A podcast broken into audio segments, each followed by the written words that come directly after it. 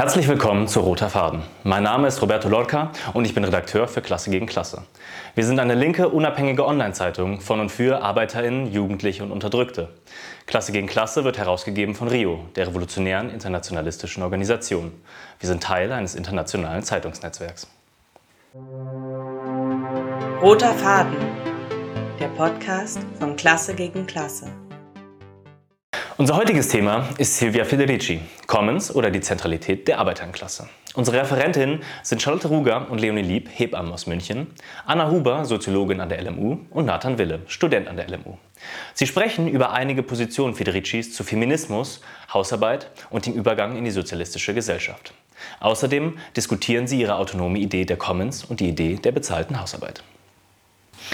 Dieser Vortrag wurde beim Sommercamp von Klasse gegen Klasse im August 2022 aufgenommen.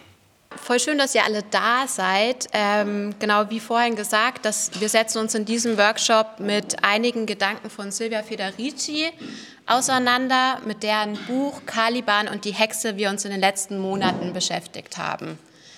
Ähm, genau, aber erst möchte ich uns noch kurz vorstellen. Ich bin Anna, ich bin Soziologin und arbeite als wissenschaftliche Mitarbeiterin und Dozentin am Institut für Soziologie an der LMU in München. Genau, und hier neben mir sitzen Leonie und Lotte. Die beiden sind Hebammen in München, arbeiten in der Münchenklinik, im Kreissaal und in der Wochenbettstation, sind außerdem bei Verdi organisiert und Vertrauensleute dort und Ersatzmitglieder im Betriebsrat. Genau, und ganz ähm, links sitzt Nathan. Ähm, er ist Soziologiestudent am Institut für Soziologie in, an der LMU in München. Genau, und ist außerdem genauso wie ich auch Mitglied in der GW in der Fachgruppe Hochschule und Forschung. Genau. Wir möchten heute über ähm, Caliban und die Hexe sprechen ähm, aber auch über andere Texte von Silvia Federici. Also es wird keine Buchvorstellung sein. Das bietet sich bei diesem Buch Caliban und die Hexe auch nicht, sich auch nicht wirklich an, weil es sehr detailliert historisch argumentiert. Wir haben jetzt für diesen Workshop hier ausgearbeitet, welche zentralen und für den sozialistischen Feminismus wichtige Ideen Federici aufgeworfen hat. Und dabei beziehen wir uns eben sowohl auf Caliban und die Hexe, aber auch auf andere Texte, die sie geschrieben hat. Aber wer ist Federici eigentlich und wieso denken wir, dass es wichtig ist, sich mit ihr auseinanderzusetzen? Silvia Federici ist eine italienische politische Philosophin und Aktivistin.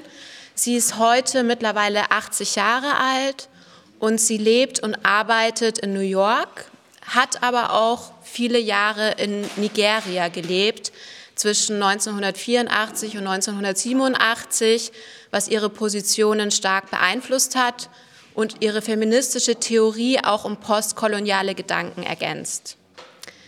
Ihre Ideen kann man dem postmarxistischen und feministischen Spektrum zuordnen. Federici ist eine wichtige intellektuelle Stimme, wenn es um sozialistischen Feminismus geht. Sie wird auch sehr viel an Universitäten und gelesen und diskutiert. Deswegen haben ihre Theorien und Positionen auch einen Einfluss auf politische Kehrdebatten in Deutschland, was wir auch schon beim letzten Sommercamp in unserem Workshop zu Gabriele Winkers Konzept der Care Revolution diskutiert haben. Sehr lohnenswert übrigens, kann man sich als Podcast noch anhören. Federici engagiert sich aber darüber hinaus, dass sie eben Theorie generiert und an der Uni arbeitet und lehrt, engagiert sie sich auch als Aktivistin und hat eine Kampagne ins Leben gerufen, die in den 70er Jahren Lohn für unbezahlte Hausarbeit forderte. Sie rückt in ihrer Theorie und auch in ihrer politischen Praxis vor allem Frauen ins Zentrum, die unbezahlte Hausarbeit leisten, wie auch indigene und bäuerliche Gemeinschaften in abhängigen und halbkolonialen Ländern. Da sie mit ihren Ideen als Theoretikerin, aber eben auch als Aktivistin durchaus politischen Einfluss in queer-feministischen Debatten hat, möchten wir eben jetzt in dem Workshop der Frage nachgehen, welche theoretischen und praktischen Elemente wir von ihr mitnehmen können, wo aber auch Differenzen zu unserem feministischen Programm bestehen. Wir denken, dass man anhand dieser Diskussion unsere feministische Position sehr gut verstehen kann. Und tatsächlich begegnen wir ja auch in unserer politischen Praxis ganz oft feministischen, autonomen feministischen Ideen. Zum Aufbau des Workshops ganz kurz. Ähm, wir haben einige Beispiele mitgebracht, die wir auch anhand von Zitaten von Federici diskutieren wollen. Bei der Gelegenheit lasse ich das Handout mal rumgehen. Ich hoffe, es reicht für alle. Ähm, genau, und wir möchten anhand dieser Zitate einige zentrale Thesen ihrer Arbeit vorstellen. Ähm, dabei werden wir vor allem auf ihre Kritik an Marx zu sprechen kommen, aber auch an linker Theorie und Praxis, ähm, und im Anschluss möchten wir eben auch kurz auf unsere eigene feministische Politik zu, zu sprechen kommen und dann hoffentlich auch in der Diskussion darauf nochmal vertieft eingehen. Wir versuchen unseren Input auf 45 Minuten zu beschränken, um dann noch Zeit für Diskussionen zu haben. Und wenn euch jetzt so während des Vortrags irgendwie Verständnisfragen oder inhaltliche Fragen aufkommen, dann hebt euch die bitte sehr gerne auf und wir klären die dann im Anschluss an unseren Input. Genau. Ich starte jetzt ein bisschen mit ähm, den inhaltlichen Punkten, bevor ähm, ähm, Leonie, Lotte und Nathan dann übernehmen. Und ich möchte erstmal so ein bisschen die Frage diskutieren, was eigentlich Federicis Ausgangspunkt ist in ihrer Theorie, weil sie ähm, als Historikerin sehr analytisch arbeitet, also insbesondere in dem Buch Caliban und die Hexe, ähm, wenn sie erklären will, ähm, wenn sie ihre feministische Politik erklären will. Genau, Federicis historischer Ausgangspunkt in diesem Buch ähm, ist der Feudalismus. Sie wählt also einen ganz ähnlichen historischen Zeitraum ihrer geschichtlichen Analyse aus wie Marx im Kapital, also Beginn des 15. Jahrhunderts bis zum 18. Jahrhundert.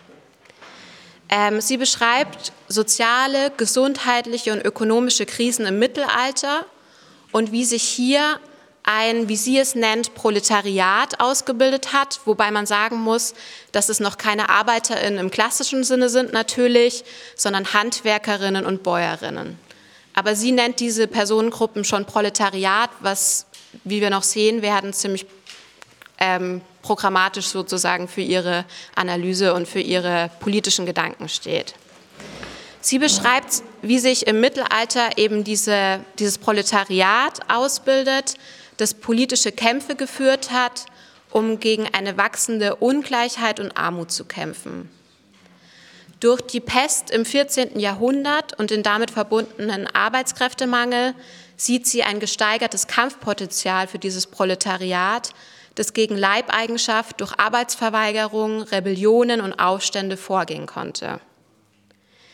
Federici beschreibt die Situation für die Menschen in dieser Zeit also als Emanzipationsprozess bis zur Zeit der Bauernkriege und auch darüber hinaus.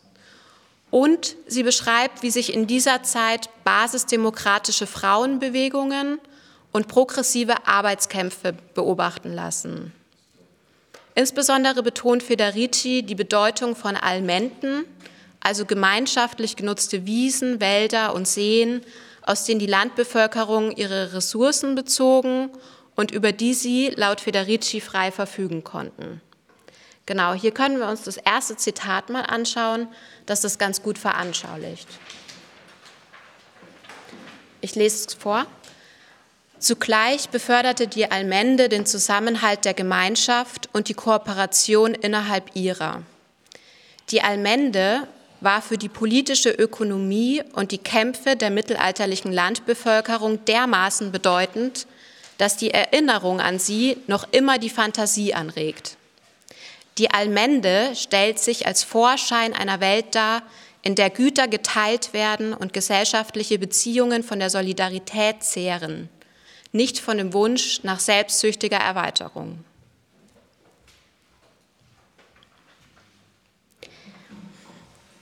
Ja, in dem Zusammenhang beschreibt Federici eine relative Unabhängigkeit von Frauen, die nicht in gleicher Weise von den männlichen Bedürfnissen unterworfen waren wie später in kapitalistischen Gesellschaften.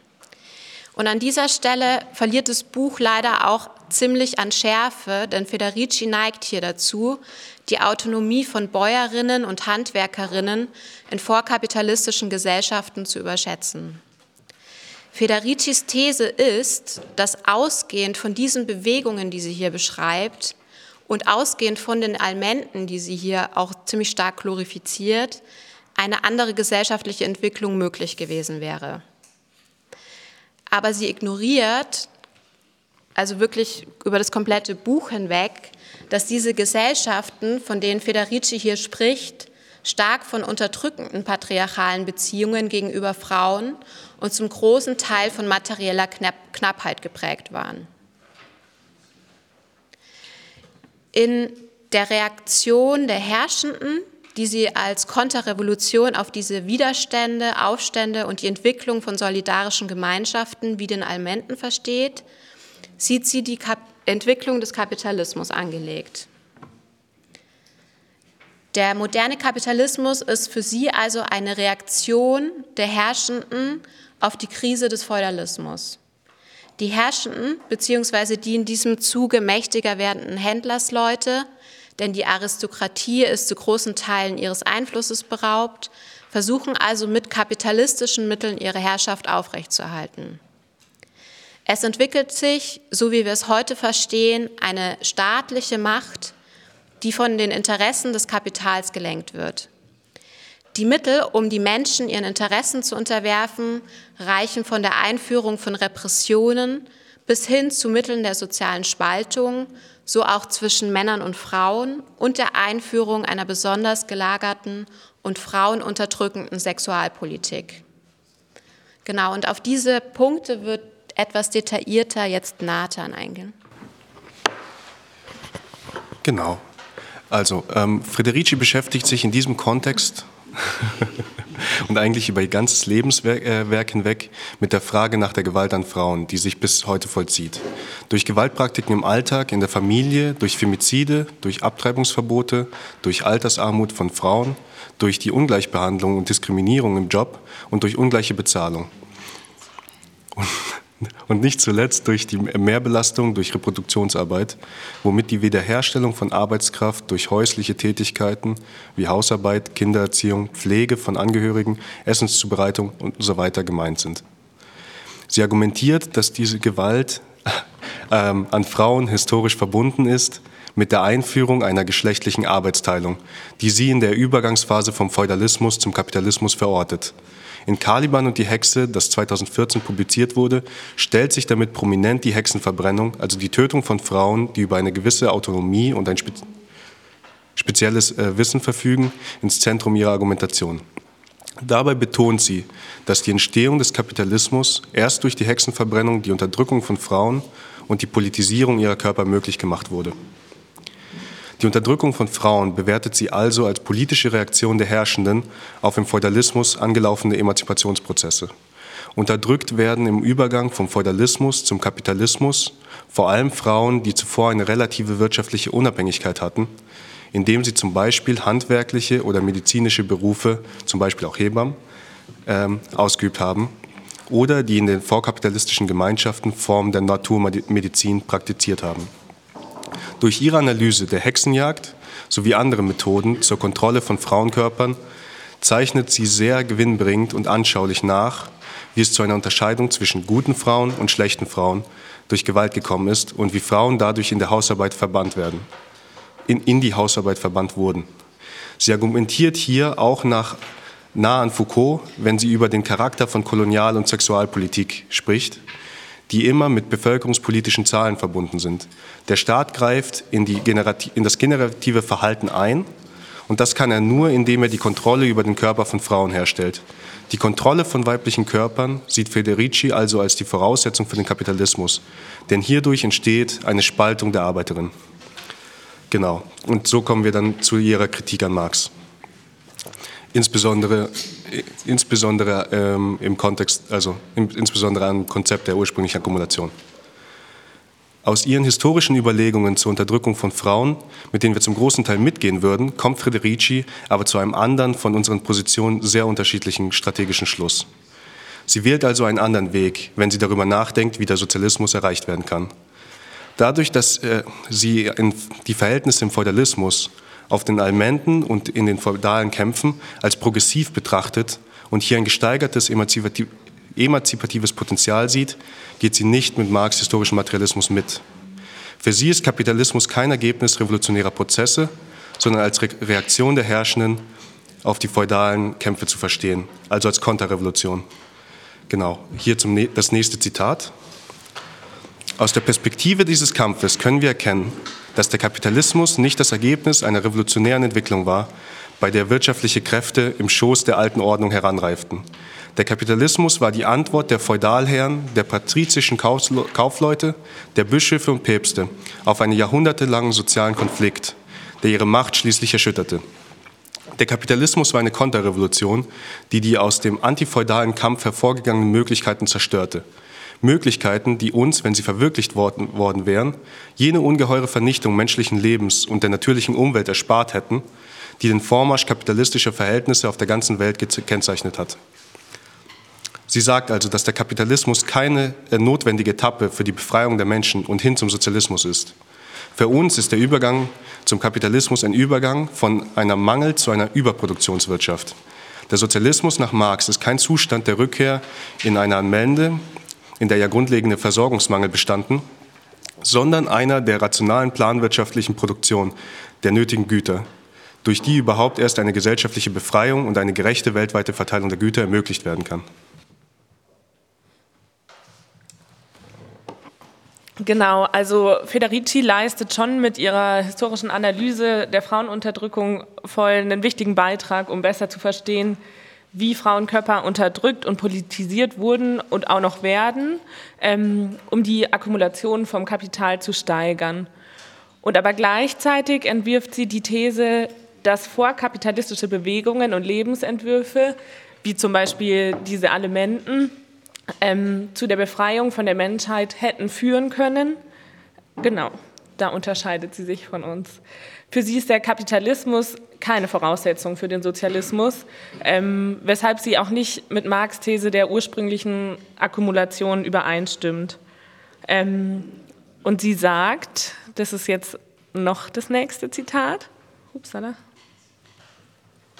Warte.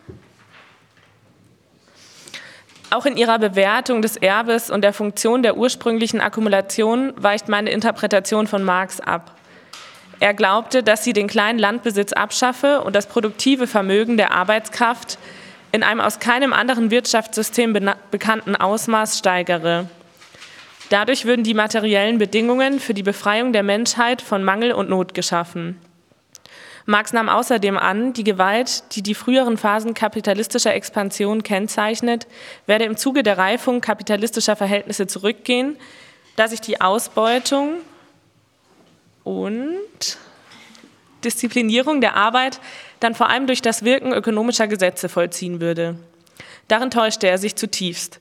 Eine Rückkehr der gewaltsamsten Aspekte ursprünglicher Akkumulation hat jede Phase der kapitalistischen Globalisierung begleitet, einschließlich der gegenwärtigen, was zeigt, dass die fortlaufende Vertreibung von Bauern von ihrem Land, Krieg und Ausplünderung im Weltmaßstab sowie die Erniedrigung der Frauen in jeder Epoche zu den notwendigen Voraussetzungen der Existenz des Kapitals zählen.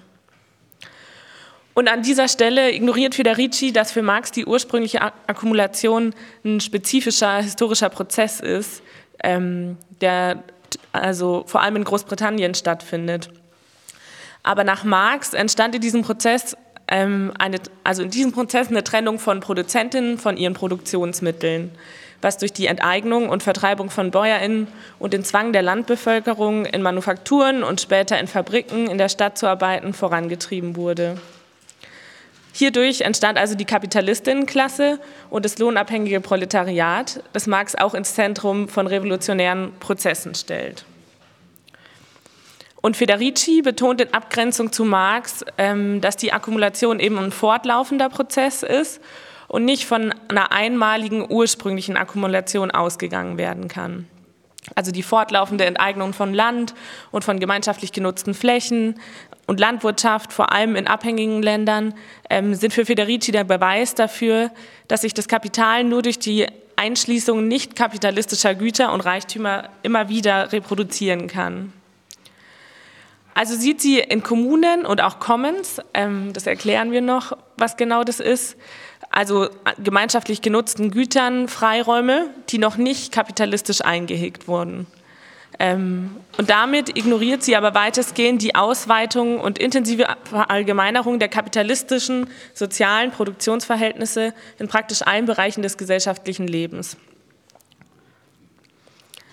Marx geht es dabei nicht darum, die Akkumulation als etwas Abgeschlossenes zu beschreiben. Also natürlich ist sie für ihn auch nicht abgeschlossen, da der Kapitalismus ja immer weiter wachsen muss. Aber die Akkumulation ist insofern abgeschlossen, als dass der Kapitalismus halt ein globales System ist. Also es keinen Ort mehr auf der Welt gibt eigentlich, der nicht kapitalistisch geprägt oder erschlossen ist.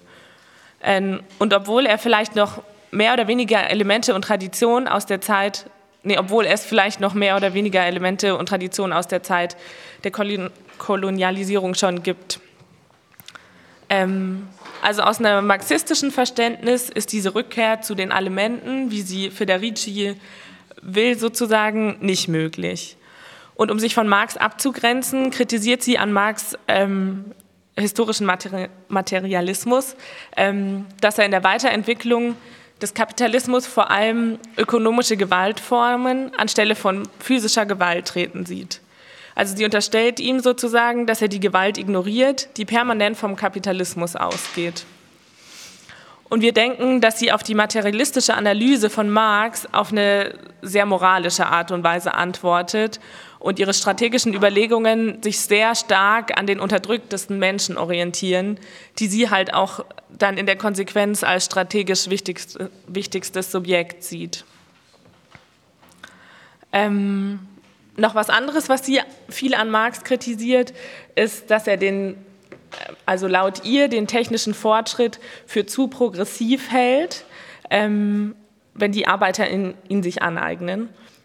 Also das sagt er ja schon. Ähm, weil sie selbst sieht die Technik nur als umweltzerstörerisch und unnötig. Und durch Commons und solidarische Landwirtschaft hätten schon vor dem Kapitalismus alle Menschen versorgt werden können. Aber Marx sieht in der Technik und der Weiterentwicklung der Produktionsverhältnisse eine voll wichtige Voraussetzung, um alle Menschen versorgen zu können. Und wichtig ist deswegen nach einem marxistischen Verständnis, ähm, also dass die Technik der Produktion so weit voranschreitet, dass sie nach einer Revolution unter Arbeiterinnenkontrolle zu einer Versorgung von allen Menschen genutzt werden kann. Ähm, und das halt auch unter ökonomisch sinnvollen Bedingungen dann. Genau, und mit, also jetzt mit diesen theoretischen Analysen kann man sich ganz gut erklären, ähm, was Federicis wichtigstes Subjekt ist. Und zwar sind es die, ähm, ist es die unbezahlte Hausarbeit oder die unbezahlten HausarbeiterInnen. Ähm, weil ihre Annahmen auf der zentralen These basieren, dass sie ähm, in Bezug die sie in Bezug auf das politische Subjekt formuliert, das ihrer Meinung nach für eine Befreiung der Menschheit und für die Abkehr kapitalistischer Verhältnisse kämpfen kann. Ähm, und für Federici ist eben nicht erst die Weiterentwicklung der Produktionsmittel und deren Enteignung durch die ArbeiterInnen die notwendige Voraussetzung für die klassenlose Gesellschaft. Weil sie denkt, dass progressive Veränderungen von gesellschaftlichen Verhältnissen ähm, schon im Feudalismus auf den Allmenden denkbar gewesen wären und heute in sogenannten Commons erkämpft werden könnten, auf die wir eben gleich noch eingehen werden. Und auch ähm, sieht sie deswegen in unbezahlten HausarbeiterInnen und unterdrückten Völkern die zentralen Subjekte, die gegen die Ausweitung des Kapitalismus kämpfen können. Da lese ich noch mal ein Zitat kurz. Hm. Die Linke hat den Lohn als das Kriterium akzeptiert, anhand dessen die Arbeit von der Nichtarbeit, die Produktion vom Parasitismus und die potenzielle Macht von der Machtlosigkeit zu unterscheiden sind. Damit entzieht sie sich die ungeheure Menge nicht entlohnter Arbeit, die Frauen im Haushalt für das Kapital leisten, ihre Analysen und ihre Strategie. Im Namen des Klassenkampfes und des gemeinsamen Interesses der Arbeiterklasse hat die Linke stets bestimmte Sektoren der Arbeiterinnenklasse zu revolutionären Subjekten erklärt und andere zu einer bloßen Nebenrolle innerhalb von diesen Sektoren geführten Kämpfe verurteilt. Damit hat die Linke in ihren organisatorischen und strategischen Zielen eben die Klassenspaltungen reproduziert, die für die kapitalistische Arbeitsteilung charakteristisch sind. Das Ausaufstand der Küche. Also für sie steht nicht die lohnabhängige Arbeiterin ähm, im Zentrum, wie bei Marx oder wie auch bei, für uns, ähm, sondern für Federici, also dabei für Federici ähm, die Produktion nicht der zentrale, das zentrale Moment der Gesellschaft ist, sondern die Reproduktion eben. Und ohne die Reproduktion der Arbeitskraft, die in den meisten Fällen ja tatsächlich unentgeltlich von Frauen geleistet wird, ähm, könne keine wertschöpfende Arbeit, keine kapitalistische Akkumulation stattfinden. Und deswegen rückt Federici ähm, sie ins Zentrum ihrer Überlegungen. Und diese theoretischen Überlegungen zur Bedeutung des politischen Subjekts und bezahlter Hausarbeiterinnen nimmt Federici als Grundlage ihres politischen Aktivismus. Ähm, also sie ist eine der wichtigsten Vertreterinnen der internationalen Kampagne Lohn für Hausarbeit, die eben schon in den 70ern in Italien entstand. Und die Kampagne hat sich international an Frauen aus verschiedenen beruflichen Zusammenhängen gerichtet. Also da haben sich ähm, Studentinnen organisiert, Arbeiterinnen, Sexarbeiterinnen, Hausfrauen und andere Frauen, die zu Solidarität unter ihren Geschlechtsgenossinnen aufgerufen haben. Und ihrer Kampagne zufolge ähm, müsste die Hausarbeit entlohnt werden, damit sie nicht mehr als selbstverständlich angesehen wird und aufgewertet wird. Und das Machtverhältnis zwischen entlohnter und nicht entlohnter Arbeit würde damit aufgebrochen, sagt sie, wie auch das Machtverhältnis zwischen Frau und Mann. Aber unserer Meinung nach ähm, ist die Reproduktionsfrage nicht einfach durch eine Entlohnung zu lösen, die unabhängig von Arbeitskämpfen und gewerkschaftlicher Organisierung erkämpft werden, ähm, sondern vielmehr muss die Produktion von Gütern, die auch die Reproduktion erleichtern kann, ein bestimmtes Niveau erreichen und dann unter Arbeiterinnenkontrolle gestellt werden. Ähm, weil nur so wird menschliche Arbeit weniger nötig sein, zum Beispiel für Reinigung, Wäsche und so, aber auch Automatisierung der produktiven Tätigkeit, damit die Produktionstätigkeiten eben besser aufgeteilt und gemacht werden können. Genau. Äh, okay. Ja, ich würde jetzt ein bisschen weitermachen und ähm, mich mit den Commons beschäftigen ähm, und dadurch damit, was Federicis politische Perspektive ist, um zum Sozialismus zu kommen und was ihr Strategieverständnis im Endeffekt auszeichnet, was wir ähm, davon ableiten können. Nämlich neben der Bezahlung von Hausarbeit ist die Entwicklung von Commons ähm, eine weitere strategische Idee, die Federici als äh, Überwindung des Kapitalismus für notwendig sieht. Ähm, sie versteht dabei Commons jetzt nicht als so Inseln der Glückseligkeit, wo alles irgendwie perfekt ist innerhalb von dem kapitalistischen System, sondern schon als autonome Räume, ähm, von denen aus dann die bestehende kapitalistische Organisation des Lebens und der Arbeit herausgefordert werden kann. Ähm, Beispiele für Commons zum Beispiel sind solidarische Landwirtschaft, Urban Gardening, Wikipedia oder Küfer, Commons übersetzt bedeutet Allmende, also so Gemeingüter.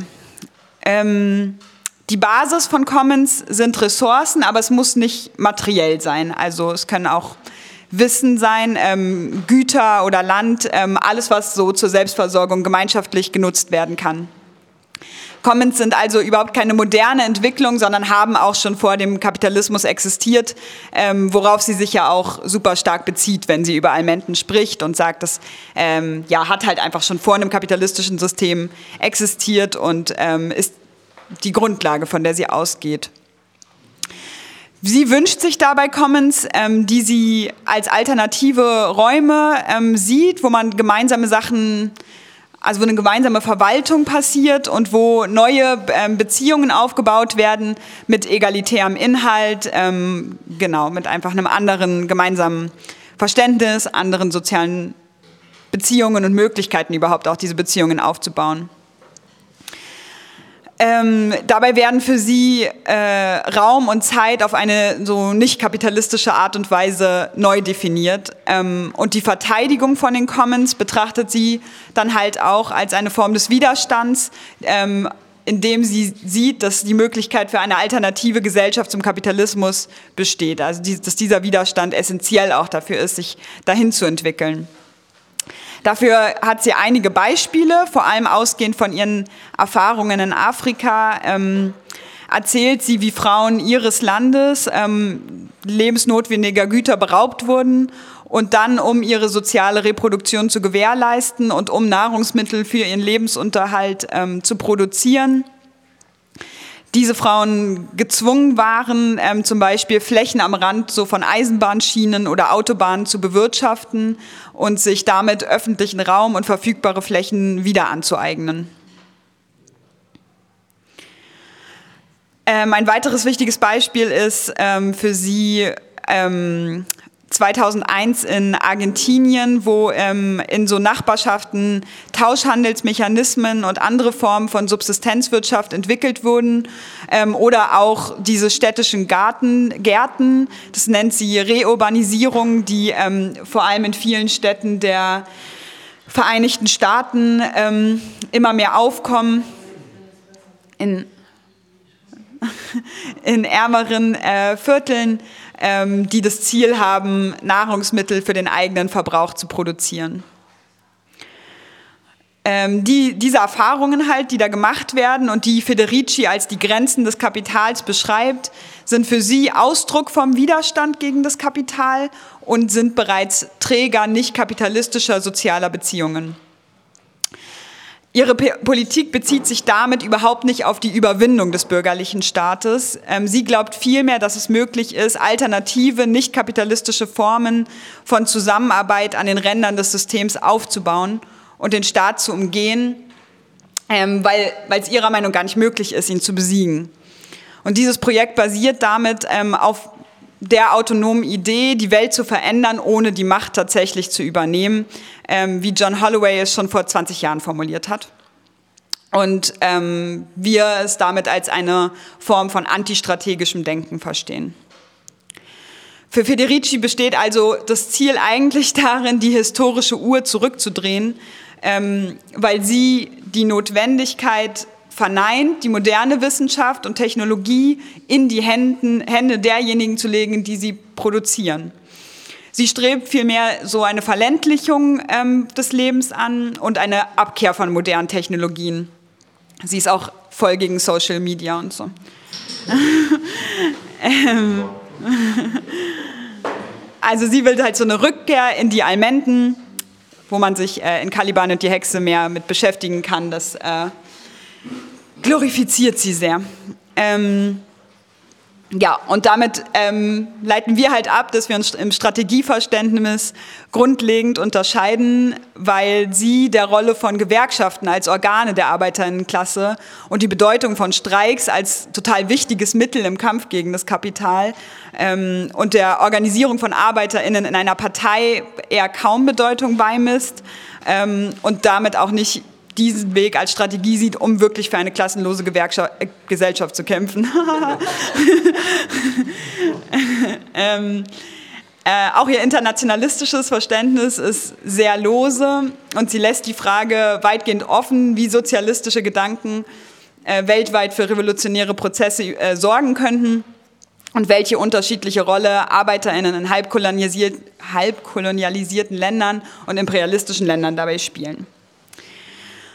Und zum Abschluss ähm, sag, will ich noch ein bisschen was dazu sagen, was äh, ja unsere Vorstellung davon ist, welche Rolle Frauen in revolutionären Prozessen spielen. Denn wir stimmen mit ihr schon überein, dass Frauen natürlich eine total entscheidende Rolle im Kampf gegen den Kapitalismus spielen können und müssen. Ähm, weil, und wir denken, dass das ja auch schon passiert. In der ganzen Welt ähm, gibt es ähm, große Mobilisierungen und Millionen von Frauen, die gegen patriarchale Macht kämpfen, die sie in Frage stellen, ähm, die sich eine andere Gesellschaft vorstellen und jeden Tag sich dafür einsetzen. Ähm, und da, dadurch ist ja einfach auch schon ein realer Druck entstanden, der viele bürgerliche Regierungen gezwungen hat, gewisse Grundrechte wie das Recht auf körperliche Selbstbestimmung zumindest teilweise zu gewähren. Federici sagt auch total richtig, dass wir die Spaltung zwischen Männern und Frauen nicht verdoppeln dürfen. Ähm, und auch wir kämpfen natürlich gegen die Spaltung von Männern und Frauen und auch gegen die Unterdrückung und Isolation von migrantischen Arbeiterinnen in Betrieben. Ähm, aber wir verfolgen eine andere Strategie als Federici, denn ähm, wir stellen halt Arbeiterinnen ins Zentrum der Politik weil wir glauben, dass sie aufgrund dieser Stellung in der Produktion echte Veränderungen erkämpfen können. Ähm, ja, gleichzeitig äh, ist in den letzten Jahrzehnten sind Frauen ein total großer Teil der lohnabhängigen Arbeiterinnenklasse geworden, äh, während noch Bürokratinnen, Politikerinnen und Bosse darum kämpfen, die Kämpfe in den Fabriken und auf den Straßen getrennt zu halten und Feminismus nicht als ein Thema unserer Klasse aufzugreifen, ähm, ja, äh, passiert das halt eigentlich schon und das, ähm, dass sie das halt so spalten und versuchen zu trennen, denken wir, verschleiert total das politische Potenzial, was auch Arbeitskämpfe und Streiks und Frauenkommissionen in Betrieben äh, eigentlich haben könnten. Ähm, in unserem feministischen Kampf legen wir einen anderen Fokus als Federici, die für die Bezahlung von Hausarbeit und die Entwicklung ähm, halt von so autonomen und vom Kapitalismus ähm, ja, scheinbar unabhängigen Orten äh, wichtig findet. Unser Kampf hingegen findet hauptsächlich, also soll sich hauptsächlich in den Betrieben aufbauen, in denen wir arbeiten, in den Gewerkschaften, in denen wir organisiert sind, ohne dabei natürlich äh, irgendwie die Orte, in denen Reproduktionsarbeit geleistet wird, weniger äh, bedeutsam zu finden. Ähm, aber wir denken halt, dass nur durch Streiks und durch Arbeitskampf und durch die Herausforderung der Gewerkschaftsführungen auch wirklich unsere Interessen, zu denen natürlich auch reproduktive Rechte gehören, ähm, indem wir das tun, dass wir nur dadurch eine materielle Kraft aufbauen können, die dem Kapitalismus tatsächlich auch gefährlich werden kann und in eine andere Gesellschaft führen kann. Ähm, wir sehen das natürlich, wir sehen das, denke ich, gerade bei Streiks ähm, an Flughäfen und an den Häfen ähm, und so können wir halt auch für die Verbesserungen äh, für Gesundheit in Krankenhäusern, für Kindererziehung und Bildung ähm, an den Schulen und in Kindergärten und an der Uni kämpfen. Also mit solchen Beispielen. Ähm, wir sind nicht wie Sie dafür, dass Aufgaben, die unserer Meinung nach eigentlich der Staat übernehmen muss, wie Kinderversorgung und Pflege, äh, Essensversorgung ähm, und auch die Produktion landwirtschaft landwirtschaftlicher Güter durch autonome Commons ähm, übernommen werden soll. Also wir denken, wir müssen den Staat schon herausfordern, diese Versorgung äh, zu gewährleisten. Ähm, wir denken halt nicht, dass durch die Ausweitung von solchen Commons der Staat überflüssig gemacht werden kann. Ähm, und denken ja auch letztendlich, dass Reproduktion vergesellschaft werden, vergesellschaftet werden muss ähm, und nach der Vergesellschaftung diese Arbeit auf alle verteilt wird.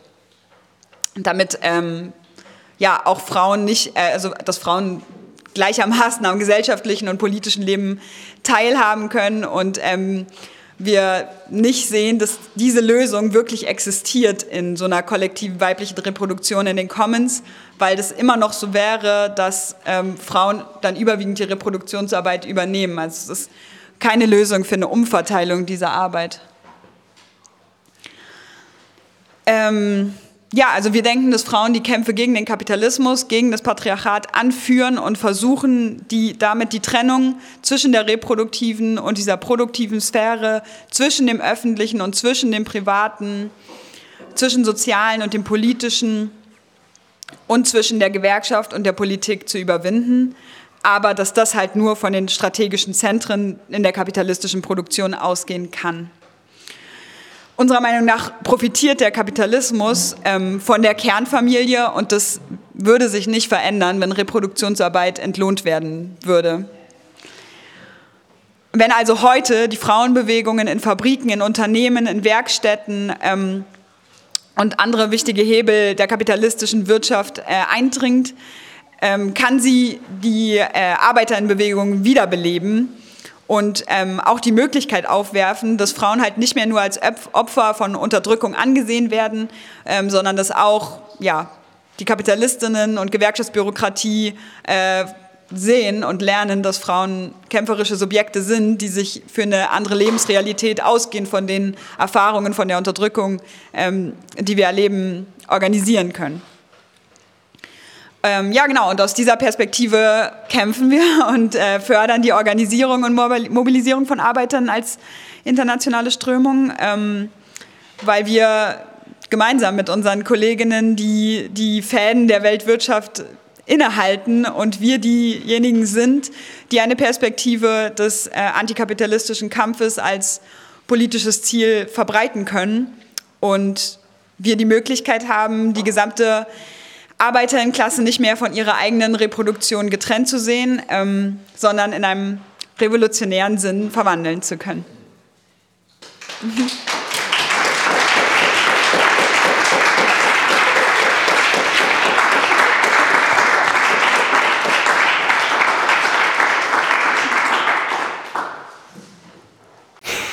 Das war's mit dem roten Faden. Falls ihr Fragen, Kommentare oder Anmerkungen habt, schreibt uns gerne eine Nachricht. Um unsere politische Unabhängigkeit beizubehalten, finanzieren wir uns ausschließlich über Spenden, weswegen wir über jede Unterstützung dankbar sind. Falls ihr euch mit uns organisieren und aktiv werden wollt, tretet gerne mit uns in Kontakt. Alle Informationen und Kontaktmöglichkeiten findet ihr unten in der Beschreibung. Bis zum nächsten Mal beim Roten Faden.